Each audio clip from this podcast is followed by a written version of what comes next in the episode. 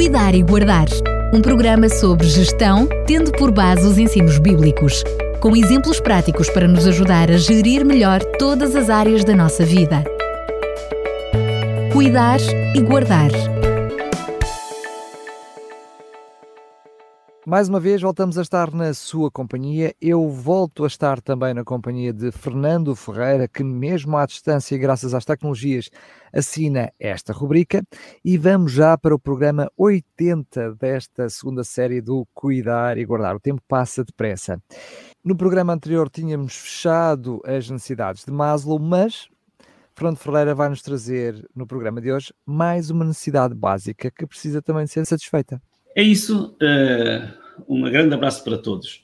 Hoje vamos falar sobre cuidar das motivações espirituais, sobre a espiritualidade.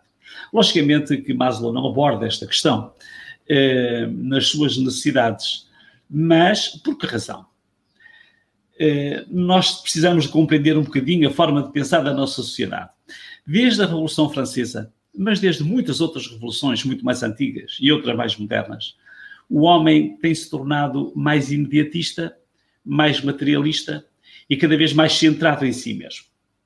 Tem conquistado mais liberdades individuais e tem se deslumbrado com prazeres de todo tipo prazeres gastronómicos, sensuais, intelectuais, filosóficos e materiais.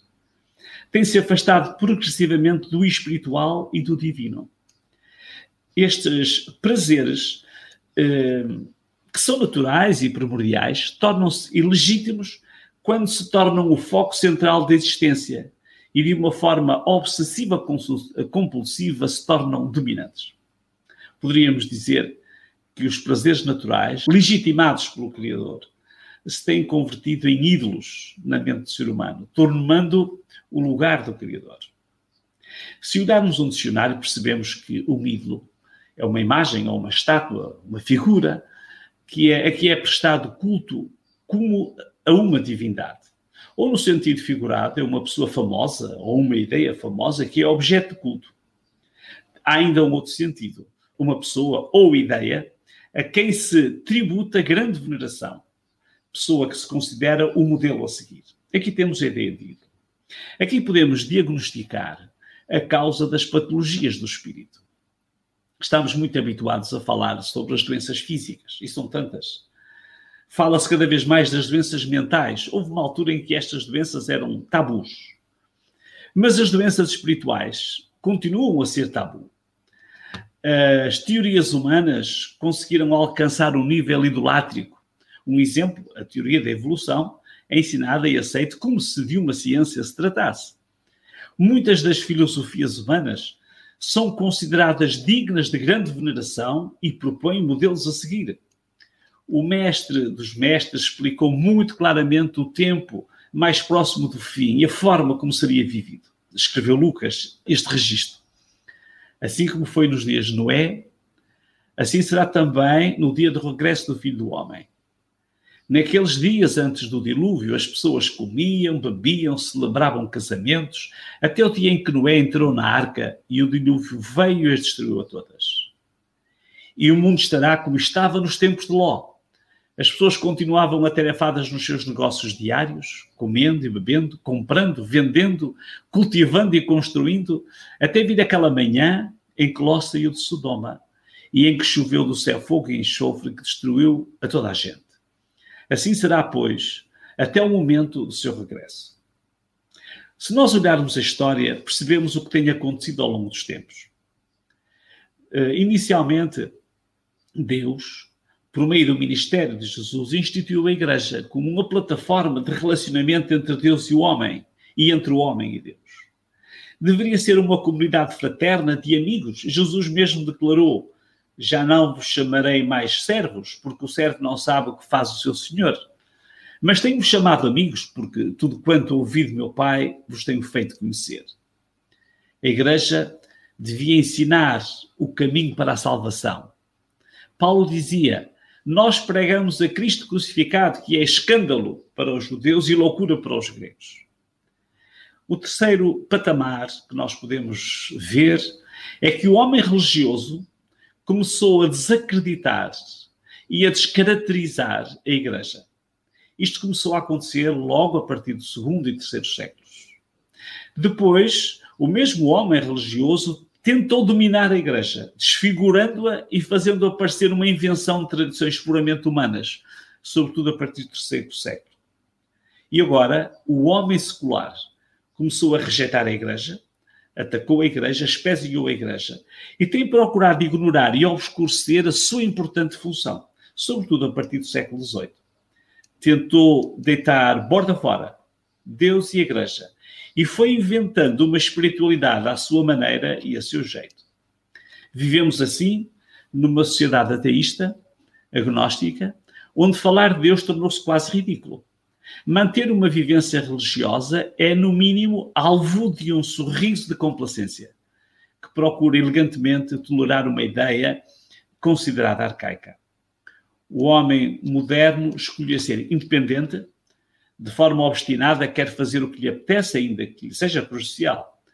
Escolheu ser descrente, ou então crente em filosofias inventadas por mentes humanas que excluem intencionalmente a Deus e também escolheu estar integrado numa sociedade imediatista e sem valores espirituais. Se quisermos respeitar o princípio da democracia, provavelmente esta será a maioria dos habitantes do nosso planeta.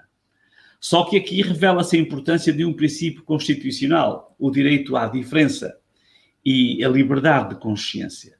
Neste caso, a maioria não é mais importante, mas vale mais a liberdade individual. O poder não consiste num grande físico, mas sim num grande espírito. Esta é uma frase de Savonarola, que foi um dos mártires de, uh, do, do quinto século. Podemos concluir que o saber não está na maioria, mas na verdade espiritual. A saúde e o bem-estar não residem apenas na saúde do físico, mas carecem de uma mente lúcida e de um espírito esclarecido se recorrermos às origens, a visão dos dirigentes da Igreja do primeiro século valorizava uma predominância do desenvolvimento espiritual.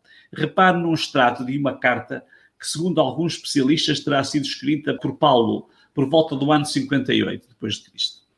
Ele dizia em Romanos 8: Mas vocês não são controlados pela vossa velha natureza, mas pelo Espírito, se é que o Espírito de Deus vive em vocês. E mais adiante diz no mesmo capítulo, porque todos os filhos de Deus se deixam conduzir pelo Espírito de Deus. A vida humana não pode ser seccionada. Deve valorizar a perspectiva física, aquilo que come, o exercício físico que pratica, devem promover uma boa forma física. Mas, noutro nível indissociável, deve considerar a saúde e o equilíbrio da mente, porque a mente não existe sem o corpo e o corpo não funciona sem a mente. Assim, como exige uma visão do ser integral, não pode ignorar a importância da robustez da dimensão espiritual. O homem moderno vive um desassossego motivado por esta incoerência. Sente um vazio que não compreende e tenta preenchê-lo recorrendo a filosofias de invenção humana na esperança de se sentir completo. Um bebê pode ser pegado ao colo por qualquer pessoa, mas só pode sentir o conforto natural quando sente o cheiro e o aconchego do seio materno. O homem pode inventar colos substitutos, mas só pode sentir o aconchego natural quando desenvolve a vida espiritual em relação com Deus. Se algum dia todos compreendêssemos e aceitássemos esta necessidade espiritual vital, teríamos resolvidos a maioria dos problemas do ser humano. Os conflitos internos provocam disfunções no ambiente externo e interior do ser humano, criando barreiras na própria vida, cessariam. Os conflitos de personalidade, a violência infantil, a violência doméstica, a violência social terminariam. A sociedade mobiliza-se, legisla, gasta rios de dinheiro na esperança de poder resolver estes graves problemas humanos. A solução estará em encontrar soluções espirituais consistentes. Jesus ensinou claramente: Eu vim para que tenham vida e a tenham com abundância.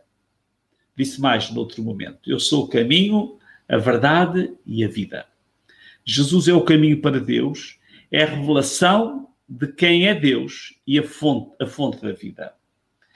A estratégia humana tem sido relativizar quem é Jesus. Uns dizem que é um profeta, que foi um homem bom, ou então negar a Cristo. Cristo viveu, morreu e terminou, dizem muitos. Se negar o poder de Cristo está a barrar o caminho, o único, para a realização pessoal. A cultura espiritual tem sido completamente abandonada por muitos.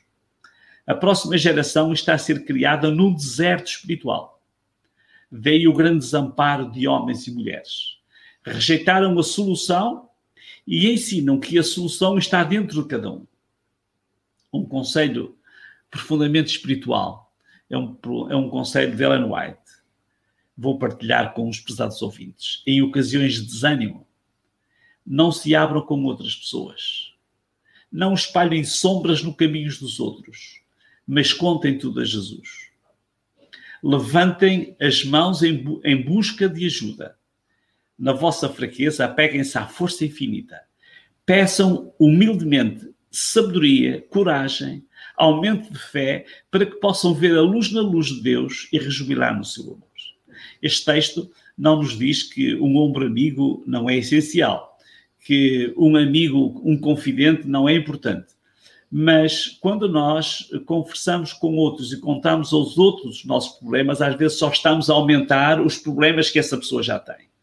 O convite é que nós descobramos esta dimensão espiritual e aprendamos a falar com Deus. Cuide da sua vida espiritual e não esqueça de cuidar e guardar. Fernando Freira, mais uma vez, muito obrigado. Agora que chegamos ao topo do topo da pirâmide, qual é o assunto que nos vai trazer no próximo programa? É uma boa pergunta e vamos falar sobre a necessidade de nós conhecermos a nossa origem. A necessidade da origem é uma necessidade que tem que ver com o aspecto espiritual também e que vamos tentar aprofundar e desenvolver eh, no próximo programa. Ok, mais uma vez, muito obrigado, Fernando Ferreira. Já vamos ficar então a aguardar com algum entusiasmo o próximo programa. Até lá, se Deus quiser. Até lá e um abraço para todos, muita saúde e uma boa realização espiritual de cada um. Cuidar e Guardar um programa sobre gestão, tendo por base os ensinos bíblicos, com exemplos práticos para nos ajudar a gerir melhor todas as áreas da nossa vida. Cuidar e Guardar